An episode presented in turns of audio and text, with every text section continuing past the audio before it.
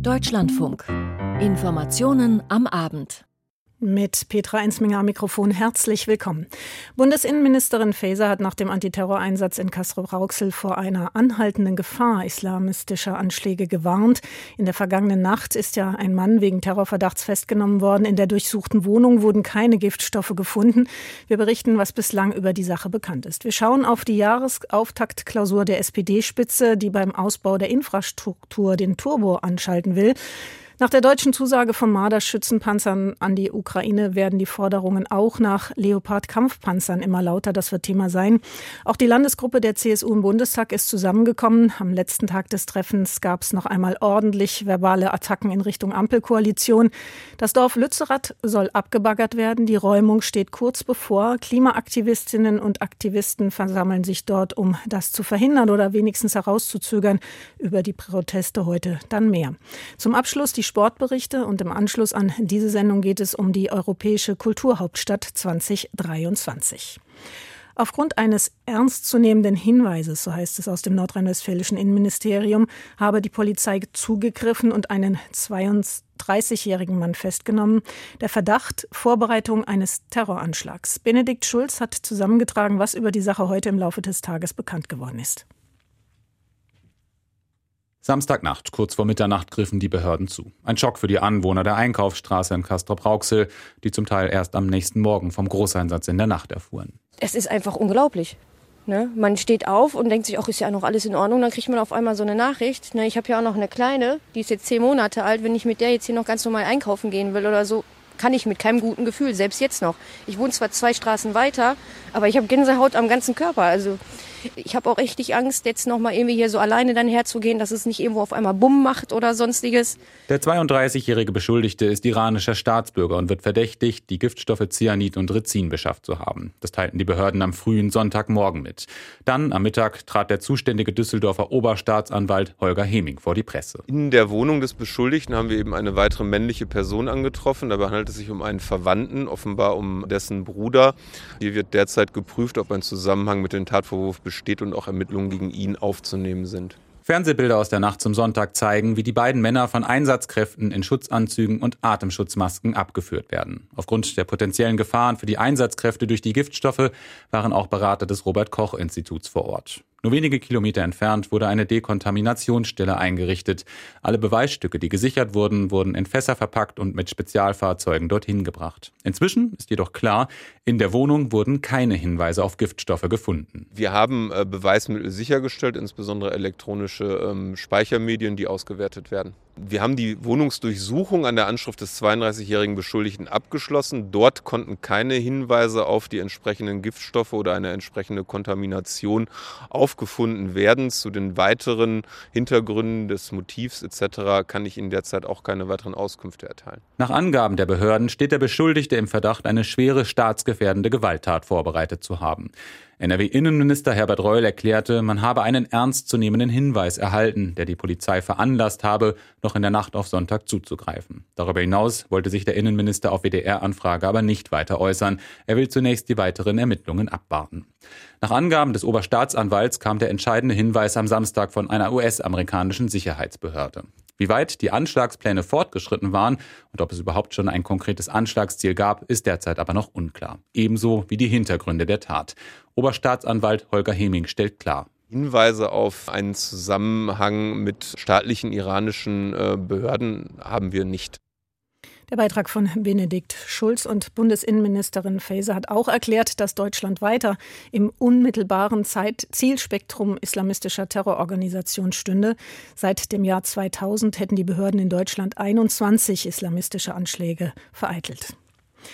Über besonders gute Umfragewerte kann sich die SPD derzeit nicht erfreuen. Wäre heute Bundestagswahl, kämen die Sozialdemokraten laut jüngstem ARD-Deutschland-Trend von Infratest DIMAP auf 18 Prozent der Stimmen. Aber noch stehen keine Bundestagswahlen an und so blicken die Vorstandsmitglieder erst einmal ins bevorstehende politische Jahr auf ihrer Klausur unter dem Motto Fortschritt im Wandel. Deutschland packt das. Und was die Sozialdemokraten da genau anpacken wollen, das erklärt uns Frank Kapellan, der das Treffen beobachtet hat. Das Wort nach außen überlässt Olaf Scholz erwartungsgemäß seiner Parteivorsitzenden Saskia Esken. Als sie im Willy Brandt-Haus das Treffen eröffnet, steht der Regierungschef stumm im Hintergrund. Dabei hätte Olaf Scholz einiges zu erklären, dass seine Entscheidung, Marder Schützenpanzer nun doch zu liefern, einvernehmlich auch mit Frankreich erfolgte, nimmt ihm die Opposition nicht ab. Die SPD sieht sich durch Umfragen bestätigt. Das Drängen der Union und von Teilen der Koalition nach immer mehr Waffen wird von einer Mehrheit der Bevölkerung nicht mitgetragen. Doch Scholz muss viel Kritik einstecken vom Kanzler der Zeitlupe, schreibt heute die Neue Zürcher Zeitung. Im Zögern und Zaudern übertreffe er Vorgängerin Merkel bei weitem.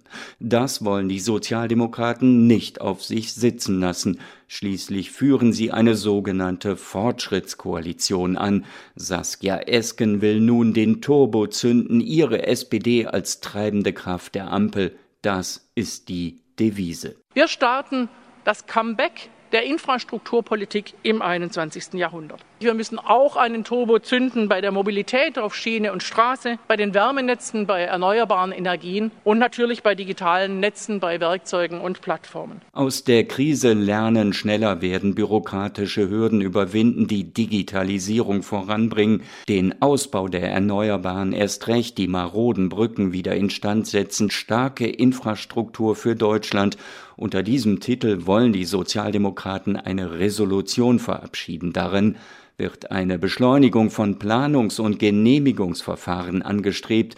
Wer in Deutschland nachhaltige Infrastruktur ausbauen oder Zukunftsinvestitionen tätigen will, der soll darauf nicht jahrelang warten müssen, heißt es in dem sechsseitigen Papier. Da müssen Knoten durchgeschlagen werden, da muss auch denjenigen, die in einem Ministerium entscheiden, muss klar gesagt werden, das ist der Weg und den gehen wir jetzt sehr konsequent. Und das ist ein bisschen der Spirit, den wir brauchen. Co-Chef Lars Klingbeil wünscht sich eine neue Deutschlandgeschwindigkeit. Als Paradebeispiel gilt der Bau der LNG-Terminals an Nord- und Ostsee. Dabei will die Partei vor allem nicht vergessen, wofür sie traditionell gewählt wird. Gerade jetzt, da die steigenden Preise die unteren Einkommensschichten ganz besonders treffen, müssen wir die Kraft sein, die sich um die Schwächsten kümmert, meint der Kanzler, der das Wir lassen keinen allein das You'll Never Walk Alone zu seinem zweiten Mantra gemacht hat. Mehr davon und noch konkreter wünscht sich das die Juso-Vorsitzende, Jessica Rosenthal gegenüber der ARD. Die SPD wird vor allem daran gemessen werden, inwiefern wir es schaffen, soziale Gerechtigkeit herzustellen. Und zwar gerade jetzt in diesen Krisen. Und deshalb geht es auch darum, wie können Vermögende dieser Krise stärker beteiligt werden? Wie können die Mieten bezahlbar bleiben und werden? Reibereien, insbesondere mit der FDP, sind da programmiert. Die Liberalen wollen immer noch vieles dem Markt überlassen, weniger regulieren. Saskia Esken hält da lieber schon mal dagegen kann sich eine Spitze gegen die Freien Demokraten nicht verkneifen. Für uns ist vollständig klar, dass diese Aufgaben mit der Wiedergeburt des sogenannten schlanken Staates nicht zu bewältigen sein werden. Wir brauchen einen aktiv gestaltenden Staat, wir brauchen einen Staat, der das Leben der Menschen einfacher macht, moderner, digitaler, gerechter. Und dann geht es bei der Klausur auch darum, wie sich gute Politik besser verkaufen lässt. Frank Staus ist wieder einmal zu Gast, Wahlkampfberater, Kommunikationsexperte wie Olaf Scholz seine Politik so darstellen kann, dass er nicht als führungsschwacher Zauderer erscheint, dazu dürfte ihm einiges einfallen. Und ja, auch das verunglückte Silvestervideo der Verteidigungsministerin, das den Genossen so viel Häme eingebracht hat, dürfte hinter verschlossenen Türen ein Thema sein. Frank Kapellan war das über die Stimmung bei der Vorstandsklausur der SPD. Noch in diesem ersten Quartal sollen rund 40 Marder-Schützenpanzer von Deutschland aus an die Ukraine geliefert werden. Das ist seit wenigen Tagen bekannt. Reicht das aber oder soll es weitere Panzerlieferungen geben? Darüber wird diskutiert. Und in dieser Debatte ist unter anderem die Forderung zu hören, dass auch Kampfpanzer vom Typ Leopard an die Ukraine gehen sollten, dann aber womöglich im Europäischen Verbund und nur in enger Absprache mit den NATO-Partnern. Nadine Lindner fasst zusammen, welche Stimmen an diesem Wochenende zu hören waren. Erst ein Schützen, dann ein Kampfpanzer. Die Debatte um deutsche Waffenlieferungen an die Ukraine geht weiter, konkret im Blick der Schützenpanzer Marder und der Kampfpanzer vom Typ Leopard. Für dessen Lieferung an die Ukraine gibt es mehrere Befürworter, aus der Union, aber auch von der FDP und den Grünen. Wir sollten alles tun und liefern, was möglich ist. Dazu gehören auch Leopardpanzer, so die grüne Bundestagsvizepräsidentin Katrin Göring-Eckardt in der Funke Mediengruppe.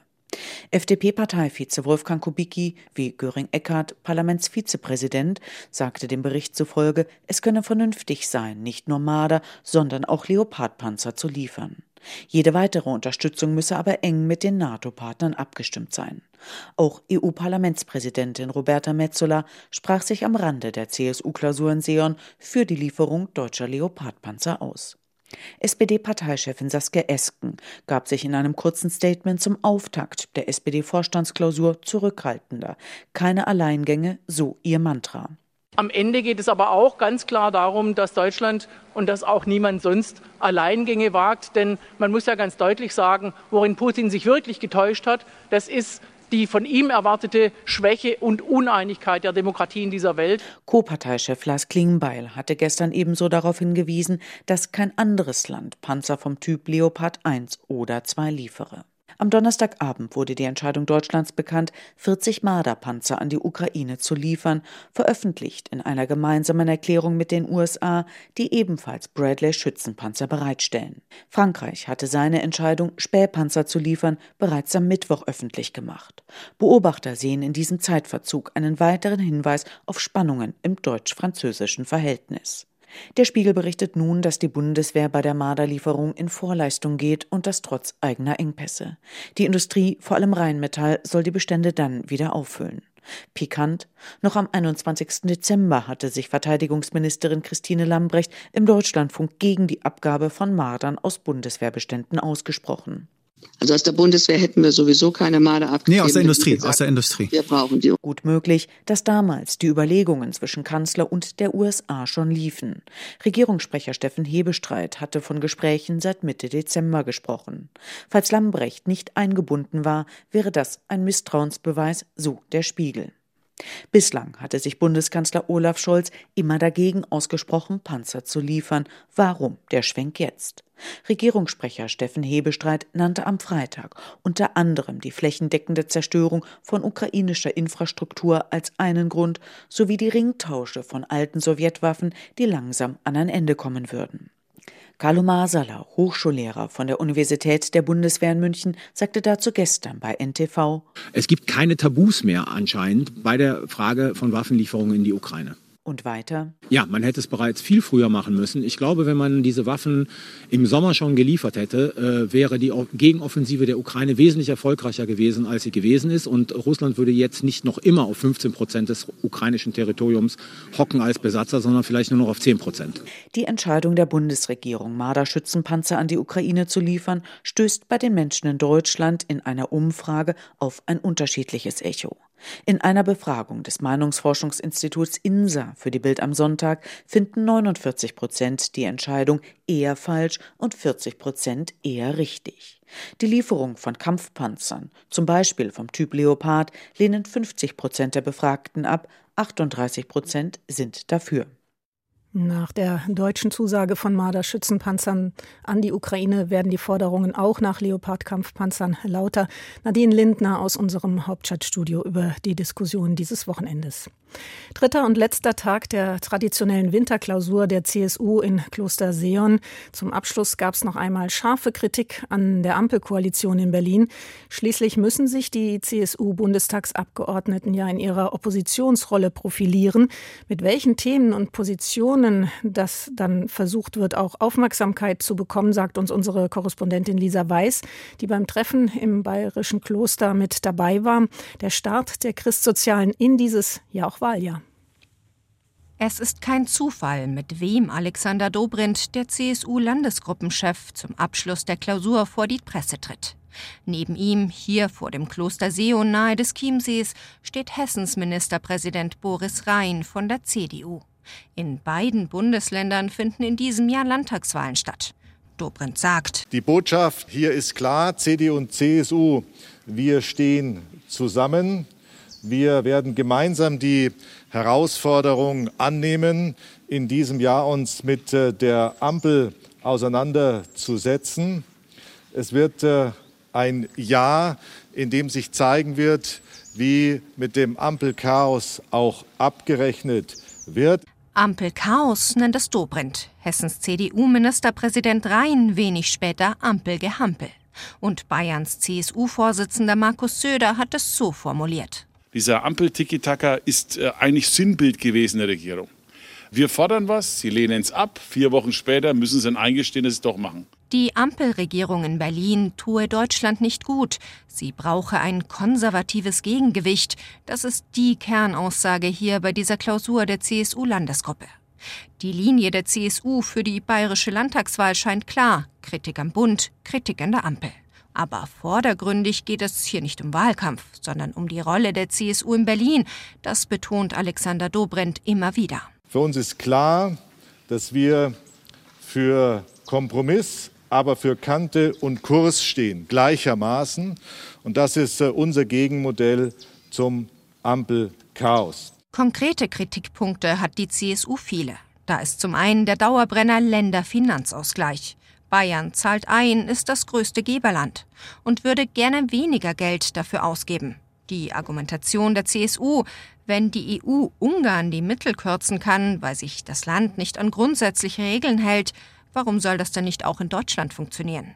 Die CSU hat dabei aktuell Berlin im Blick, das vom Länderfinanzausgleich besonders stark profitiert. Aus Sicht von Landesgruppenchef Dobrindt wäre das eine angemessene Reaktion auf den Umgang mit den Silvesterkrawallen in Berlin. Wenn äh, Berlin weiterhin politisch nicht willens und nicht bereit ist, Recht und Gesetz durchzusetzen, dann muss es eben auch mit äh, finanziellen Konsequenzen an dieser Stelle rechnen können. Der Länderfinanzausgleich ist dafür der mögliche Hebel. Der Vergleich mit den EU-Sanktionen hinkt allerdings etwas. In der EU gibt es einen Sanktionsmechanismus, wenn Mitgliedstaaten sich nicht an rechtsstaatliche Prinzipien halten. Beim Länderfinanzausgleich gibt es keinen solchen Mechanismus. Trotzdem ist diese Drohung sozusagen ein Klassiker. Ähnliche Vorstöße der CSU gab es immer wieder, gerne auch im Wahlkampf. Auch bei der Außen- und Sicherheitspolitik sieht die CSU Versäumnisse. Die Terrorbedrohung sei allgegenwärtig, das sehe man auch jetzt wieder, sagt Dobrindt und bezieht sich auf die Festnahme eines Iraners im Ruhrgebiet, der einen Terroranschlag geplant haben soll. Das Thema nationale Sicherheit sei auf zu viele Ministerien, zu viele Gremien verteilt, findet Dobrindt. Wir fordern die Einsetzung eines nationalen Sicherheitsrates und eines obersten nationalen Sicherheitsberaters, bei dem diese Fragen alle gebündelt werden und der die Politik, in dem Fall natürlich dann die Bundesregierung, entsprechend auch berät. Und aus Sicht der CSU-Landesgruppe soll Deutschland der Ukraine schwere Waffen liefern.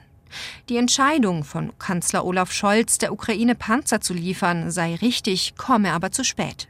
Wenn es nach der CSU geht, sollen es nicht nur Panzer vom Typ Marder, sondern auch moderne Leopardpanzer sein. Und so kommt CSU-Landesgruppenchef Dobrindt zum Schluss. Wir haben hier gezeigt, dass wir die besseren Konzepte haben. Wir sind die bessere Option für Deutschland und wir gehen davon aus, dass diese inhaltliche Auseinandersetzung dann auch in diesem Jahr weiter anhalten wird. In diesem Jahr, in dem Bayern wählt, im Herbst, ein Stresstest für die Konzepte der CSU, für Deutschland und für Bayern.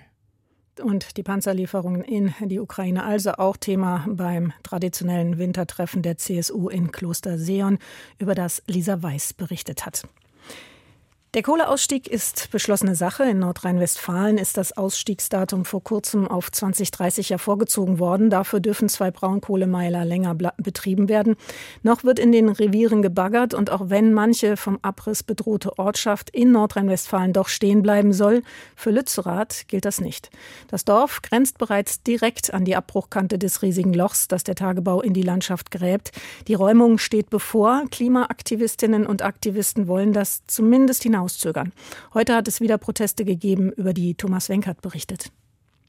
Bei den Protesten für den Erhalt der Gar 202 Ortschaft Lützerath ist es erneut zu Ausschreitungen gekommen. Sowohl Polizeibeamte als auch Sicherheitskräfte des RWE-Konzerns wurden mit Steinen beschmissen. Ein Zivilfahrzeug der Polizei wurde mit Farbe beschmiert, außerdem wurde ein Spiegel abgetreten. Der Pkw ist nicht mehr fahrtüchtig, sagte ein Polizeisprecher. Verletzt wurde niemand. Bereits am vergangenen Montag wurden Beamte von vermummten Klimaaktivisten mit Steinen beworfen. Außerdem wurden Barrikaden in Brand gesetzt. Heute waren wieder mehrere Hundertschaften im Einsatz. In den nächsten Tagen soll die besetzte Ortschaft geräumt werden. Mehr als 1000 Polizeibeamte aus ganz Deutschland werden dann im Einsatz sein. Auch Wasserwerfer stehen in Einsatzbereitschaft. In Lützerath halten sich mehrere hundert Klimaaktivisten auf. Sie haben mehr als 30 Baumhäuser gebaut. Außerdem sind alle leerstehenden Häuser besetzt. Heute haben die Aktivisten Aktionen des zivilen Ungehorsams angekündigt, Menschenketten und Blockaden. Auch das Eindringen in den Tagebau Gach 202 wird nicht ausgeschlossen. Man werde es der Polizei so schwer wie möglich machen, sagte eine Sprecherin. Und inzwischen hat die Polizei Aachen die Amts- und Vollzugshilfe ersuchen der zuständigen Behörden erhalten und wird Mitte des Monats wohl mit der Räumung des Weilers Lützerath beginnen. Über den Einsatz informieren Polizei und Einsatzleitung morgen Mittag. Der Bericht war das von Thomas Wenkert. Mehr als 6 Milliarden Euro haben der Staat und die gesetzlichen Krankenkassen für PCR-Tests auf Corona-Infektionen ausgegeben. Nach Recherchen von WDR, NDR und SZ hätten sie einen großen Teil dieser Summe wohl sparen können. Gesundheitsminister Karl Lauterbach hat eingeräumt, dass die Preise zu hoch gewesen seien. Andreas Braun mit den Einzelheiten. Er blickt zunächst noch einmal auf den Beginn der Corona-Ausbreitung vor drei Jahren. Ende Januar 2020 infizieren sich in Deutschland die ersten Menschen mit Corona. Schnell wird klar, es braucht riesige Testkapazitäten, um der aufziehenden Pandemie zu begegnen. Ärzte und Krankenkassen sollen sich nun schnell einigen, wie viel ein PCR-Test auf Corona kosten soll. Die Interessenvertretung der Ärzte, die Kassenärztliche Bundesvereinigung, setzt pro Test 59 Euro an. Zwar wird die Summe zu Anfang akzeptiert, in weiteren Verhandlungen wollen die Kassen jedoch schon im Mai 2020 stark kürzen. Florian Lanz, Sprecher des Spitzenverbands der gesetzlichen Krankenkassen, erinnert sich. Wir waren damals der Meinung, eine Größenordnung 23, 25 Euro erschien uns realistisch. Doch gegenüber den Ärztevertretern konnten sich die Kassen nur zum Teil durchsetzen. Am Ende standen schließlich immer noch 39 Euro Vergütung pro PCR-Test. Recherchen von WDR, NDR und Süddeutscher Zeitung zeigen jedoch, die Labore hatten allein für die Kosten der Testmaterialien mehr als 20 Euro angesetzt. Tatsächlich waren diese am Markt aber schon wesentlich günstiger zu bekommen. Wenn man den, den reinen PCR-Test nimmt zum Listpreis, ist man bei ungefähr 1,70 Euro. Wenn man eine interne Kontrolle dazu nimmt und die Polymerase, landet man unter 4 Euro für unsere Komponenten. Sagt Olfert Land, Gründer von Tip Molbiol. Sie war die erste Firma, die Corona-Tests in Deutschland hergestellt hat. Insgesamt würden alle Materialien für einen PCR-Test zusammen weniger als 10 Euro kosten, sagt er. Weitere Hersteller haben die Größenordnung gegenüber WDR, NDR und SZ bestätigt. Warum sie derart hohe Kosten angegeben hat, beantwortet die Kassenärztliche Bundesvereinigung auf Nachfrage nicht konkret. Sie teilt mit, dass gerade zu Beginn der Pandemie erhebliche Marktengpässe bei Reagenzien und Materialien auftraten, die zu einem langfristigen hohen Preisniveau maßgeblich beigetragen haben. In den Verhandlungen im Mai 2020 ging es nicht nur um die Kosten für das Material. Auch andere Kostenpunkte, die die Ärztelobby aufführte, stimmten die Krankenkassen misstrauisch. Vor allem die erstaunlich hohen weiteren Kosten etwa die Personalkosten von angeblich 6 Euro pro Test und sogenannte Vorhaltekosten von angeblich knapp 20 Euro pro Test. Das Problem jedoch schildert Krankenkassenvertreter Florian Lanz. Die Ärzteschaft, die auch die Labore vertreten, die wissen deutlich mehr über die echte Kostenstruktur in den Laboren. Und wenn die unter einer bestimmten Stelle sagen, diesen Preis, da können wir nicht mitgehen, dann werden keine Tests mehr angeboten, dann sind wir ab einer bestimmten Stelle darauf angewiesen, den zu glauben und das so zu machen, dass am Ende ein Ergebnis dabei herauskommt, um die Versorgung sicherzustellen. Erst ein Jahr später wird wieder geringfügig abgesenkt auf 35 Euro. Doch das galt nur für einen Teil der Tests. Denn die Krankenkassen müssen PCR-Tests nur bezahlen, wenn jemand zum Arzt oder ins Krankenhaus geht. In anderen Fällen, wenn man etwa Kontaktperson eines Infizierten war, trägt der Bund die Kosten. Und das Gesundheitsministerium hat im Schnitt pro PCR-Test sogar noch mehr als die Krankenkassen an die Labore bezahlt. Wie viel Geld über die Jahre möglich möglicherweise zu viel geflossen ist, lässt sich nur schätzen. Die Summe geht wohl in den Milliardenbereich. Der Beitrag von Andreas Braun.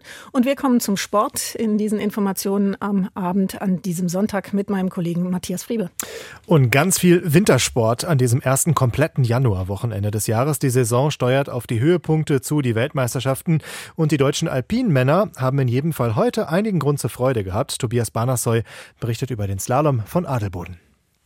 25.000 durchdrehende Fans und ein Fahnenmeer in Rot mit weißem Kreuz, wenn die Schweizer vorne liegen. Aber sie feiern auch Linus Strasser. Den kennen Sie ja schon. Der stand nämlich zum dritten Mal in Serie auf dem Siegerpodest in der Schweiz. Im zweiten Durchgang musste der Skilöwe auf die mittlerweile zerfurchte Piste. Tiefe Gräben und brutale Schläge, vor allem im extrem steilen Zielhang des legendären Kuonisbergli mit 60 Prozent Gefälle. Aber Linus Strasser fuhr seine Stoßdämpfer aus und federte wie ein Buckelpistenfahrer auf Platz 3. Schneller waren nur zwei Norweger, Atle Lee McGrath und der Sieger Lukas Broughton. Anton Tremmel verbesserte mit Laufbestzeit im zweiten Lauf seine Platzierung von 29 auf 13. Bei den Frauen holte sich US-Superstar Michaela Schifrin in Kranzkagora den 82. Weltcupsieg. Sie hat damit den Rekord von Landsfrau Lindsey Vonn egalisiert. Zufrieden beendeten heute auch die deutschen Langläufer die Tour de Ski. Nach dem ersten Erfolg bei den Frauen gestern seit 14 Jahren standen heute dann auch gute Ergebnisse in der Gesamtwertung. Achim Schei.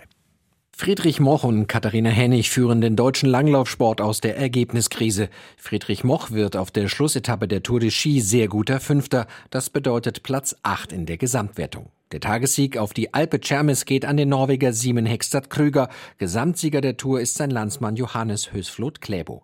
Der Norweger gewinnt die Tour de Ski. Auf der Schlussetappe in Val di Fiemme wird er Sechster. Bei den Frauen sorgt Katharina Hennig in der Gesamtwertung als Fünfte für das beste deutsche Damenergebnis in der Geschichte der Tour de Ski. Heute wird Hennig 19. Den Tagessieg bei den Frauen holt sich die Französin Delphine Claudel. Der Gesamtsieg geht an Frieda Karlsson aus Schweden. Enttäuschend dagegen verlief der letzte Tag des Biathlon-Weltcups von Pokeljuka. In den Staffeln gab es für die Deutschen wenig bis nichts zu holen. Lass Becker. Auch das Mixed-Staffelquartett verpasste den angestrebten Podestplatz. Roman Rees, Benedikt Doll, Sophia Schneider und die erneut starke Schlussläuferin Denise Herrmann landeten auf Platz 5. Zwei Strafrunden von Schneider beim Liegenschießen hatten das DSV-Team zwischenzeitlich weit zurückgeworfen. Frankreich gewann überlegen vor Italien und Schweden. Die dominierenden Norweger hatten ihre Topathleten um Superstar Johannes Tinjesbö geschont. Zuvor hatte das deutsche Duo Justus Strelo und Janina Hettich-Walz in der Single-Mixed-Staffel einen enttäuschenden 13. Platz belegt. Den Sieg holte sich Norwegen. Bereits ab Mittwoch geht's mit den Weltcup-Wettbewerben in Ruhpolding weiter. Heimweltcup auch für die Bob-Piloten und da gab es aus deutscher Sicht einiges zu jubeln. Uli Schäfer. Obwohl durch eine Verletzung leicht ausgebremst, gewann Francesco Friedrich das Rennen im Viererbob. Im Zweierbob hatte es nur zu Platz 6 gereicht. Doch mit drei Mann im Rücken, Thorsten Magis, Candy Bauer und Alexander Schüller, fuhr der Sachse im ersten Lauf Bestzeit und verteidigte im zweiten Lauf im strömenden Regen seine Führung vor dem Briten Brett Hall. Der Bayer Johannes Lochner, der gestern im Zweierbob gewonnen hatte, wurde diesmal Dritter. Christoph Hafer belegte Platz 4. Noch besser waren die deutschen Frauen unterwegs. Allen voran die Winterberg Nürnbergerin Laura Nolte. Nach dem Sieg im Monobob gewann sie auf ihrer Heimbahn heute auch das Rennen im Zweierbob. Nolte siegte vor Lisa Buckwitz und Kim Kalicki. Vom Wintersport in die Halle. Topspiel in der Basketball-Bundesliga zwischen Bayern München und Alba Berlin. Live in der Halle ist Uli Knapp. Wer hatte den besseren Start in diese Partie? Also den hatte Bayern München. Sie waren schnell mit 10 Punkten vorne, aber Alba Berlin hat sich rangekämpft. Und jetzt sind wir kurz vor Ende der ersten Hälfte. Es ist ausgeglichen. Die Bayern führen mit zwei Punkten und verlieren gerade den Ball. Othello Hunter, den wollte ich eigentlich loben, weil er gerade eine spektakuläre Aktion hat. Der hat den Ball verloren.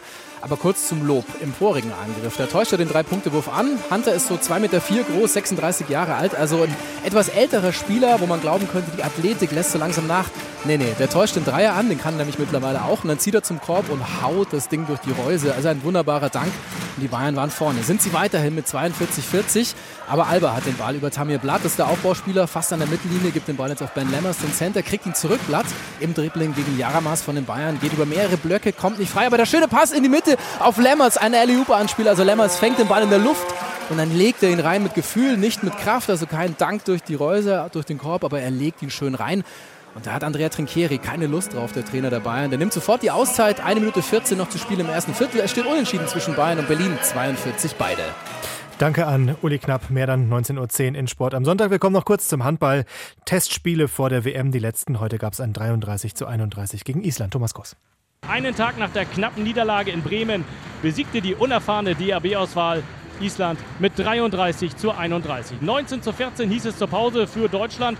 Dann konnten die Isländer ausgleichen, aber Deutschland gab sich nicht auf, spielte dann wieder effektiv und gewann am Ende knapp mit zwei Toren. Überragender Mann. Ein gelungener Auftritt war das wieder mal vom jüngsten Spielmacher Juri Knorr, der insgesamt 13 Mal für die deutsche Mannschaft traf. Auch Andreas Wolf mit neun Paraden konnte überzeugen. Die DAB-Auswahl hat gegen den Medaillenkandidaten Island jede Menge Selbstvertrauen und Erfahrung sammeln können. Bis zum WM-Start am Freitag gegen Katar wird in den kommenden Tagen noch weiter an der Feinabstimmung gearbeitet.